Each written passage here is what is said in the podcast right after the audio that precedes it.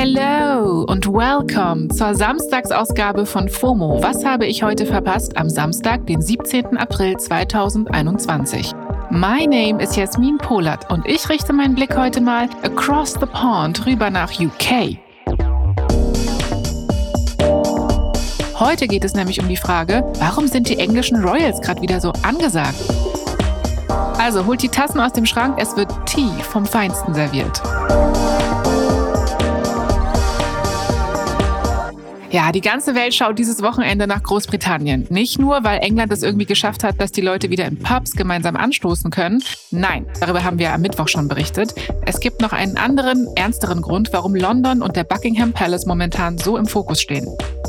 Die Beerdigung von Prinz Philip am heutigen Samstagnachmittag. Der ist nämlich letzte Woche mit 99 Jahren, zwei Monate vor seinem 100. Geburtstag gestorben. Die Queen wird nächste Woche Mittwoch übrigens 95 Jahre alt. Wir nehmen das mal zum Anlass, um zu verstehen, warum die Royals auch heute noch so omnipräsent sind.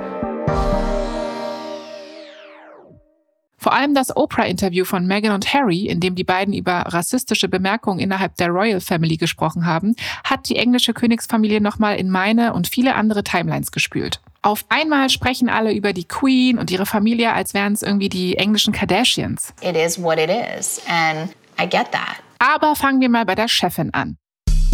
Elisabeth II. ist schon seit 1952 die Königin von Großbritannien, Nordirland und 15 weiteren Staaten, die zum Commonwealth zählen. Aktuell ist sie das am längsten regierende Staatsoberhaupt der Welt und feiert nächstes Jahr wirklich ihr 70-jähriges Dienstjubiläum. Die Queen ist Staatsoberhaupt, aber vor allem eine Institution. Politische Macht hat sie offiziell kaum. In UK gibt es ja eine parlamentarische Monarchie. Das heißt, die Aufgabe der Queen ist es, zu representen, viel zu reisen und andere Staatsoberhäupte zum Tee zu empfangen. Gar nicht mal so schlecht. Über die Gesetze stimmt das Parlament ab. Die Queen hat also kaum Macht. Eine große Neuheit ist sie jetzt mit Verlaub auch nicht. Und trotzdem reden alle wieder über sie und ihre Familie. Warum ist das so? Warum sind die Royals gerade wieder so ein Ding?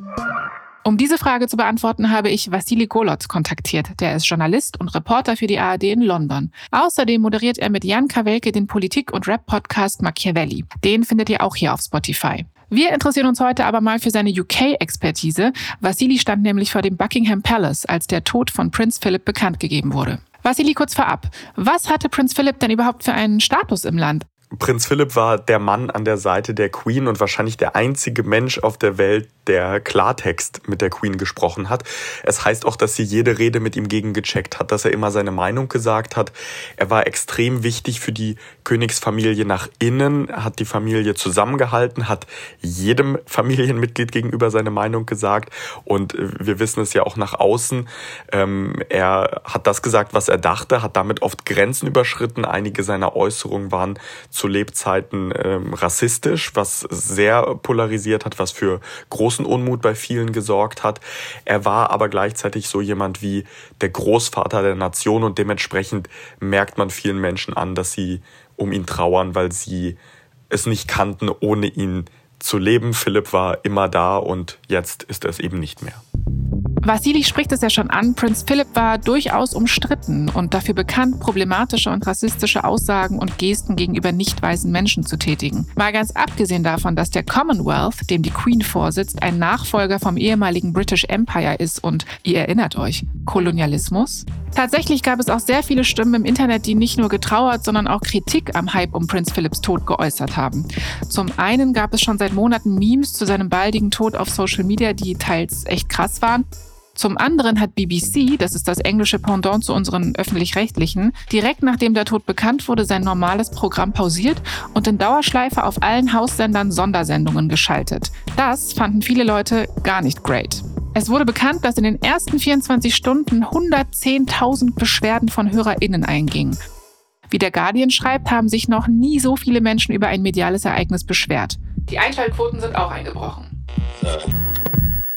Anscheinend gab es aber auch über 200 Leute, die sich darüber aufgeregt haben, dass die BBC-ModeratorInnen nicht dem Anlass entsprechend gekleidet wären und nicht alle schwarz getragen hätten, wie man das im Trauerfall eben so macht. Gibt solche und solche Leute, ne? Was mir das aber auf jeden Fall zeigt, die Royals polarisieren. Und jeder scheint irgendwie eine Meinung zu ihnen zu haben.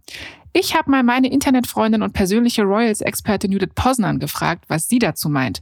Judith ist Autorin, unter anderem für die Berliner Zeitung oder das Elternmagazin. Außerdem kommt bald ihr eigenes Buch raus. Aber vor allem ist Judith schon seit längerem Royals-Fan.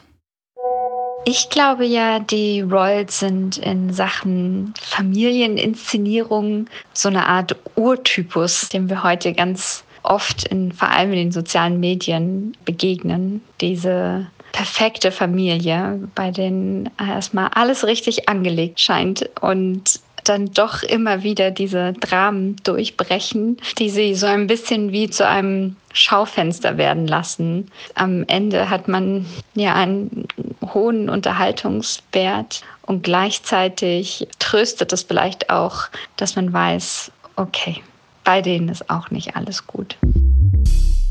Das stimmt. Vor allem seit der Netflix-Serie The Crown scheint es nochmal ein neues Interesse an der britischen Krone zu geben. In der Show wird das Leben von der Queen aufgearbeitet und ich sehe ständig Ausschnitte oder Diskussionen zur Serie auf TikTok und Instagram. Alle diskutieren da, wie authentisch die Serie ist und ob sich das alles hinter den Kulissen der Krone genauso abgespielt hat. Besonders die aktuelle vierte Staffel, die sich um die verstorbene Prinzessin Diana dreht, war medial wirklich omnipräsent. Natürlich war es in der Klatschpresse Thema, aber eben auch im Feuilleton und in meinen Social Media Timelines. Man kann jetzt also nicht behaupten, dass das Thema nur ältere Generationen interessiert. Oder Vassili? Sind die Royals dann auch für die Jugend noch von Bedeutung? Der Generationenkonflikt, den wir in der Königsfamilie sehen, also dass Harry und Meghan beschlossen haben, ihre royalen Pflichten niederzulegen, in die USA zu ziehen ähm, und dass das auf großen Unmut auf der anderen Seite der Familie stößt. Diesen Konflikt sehen wir auch bei den Generationen hier in Großbritannien. Viele junge Menschen haben Verständnis dafür. Sie sagen, ja, das ist eine alte, verstaubte Institution und solange die sich nicht ändert, ähm, ja, ist es, ist es schwer, da drin zu bleiben und ist es schwer, das cool zu finden. Wohingegen Ältere sagen, naja, das ist eine altehrwürdige Institution und sie steht über allem und äh, deswegen muss man, wenn man Teil dieser Familie ist, einfach auf die Zähne beißen. Und ich bin sehr gespannt, wie sich das in den nächsten Monaten und Jahren entwickelt, ähm, weil die Queen natürlich extrem geschätzt ist und äh, irre beliebt bei allen Generationen. Aber die Frage ist, was kommt danach und was kommt danach und wird danach aus der britischen Monarchie? Ja, was wird aus der britischen Monarchie? Das ist eine sehr gute Frage. Man könnte auch fragen, wie geht es weiter im englischen Game of Thrones? An dieser Stelle übrigens Happy Birthday an die US-Version. Die HBO-Serie Game of Thrones wird heute nämlich genau zehn Jahre alt. Happy Birthday, Khaleesi und God Save the Queen of Dragons. Kann man eigentlich noch dramatischer aus einer FOMO-Folge gehen? Das war's mit der Samstagsfolge FOMO für heute. Nächste Woche geht es hier weiter auf Spotify. FOMO ist eine Produktion von Spotify Studios in Zusammenarbeit mit ACB Stories.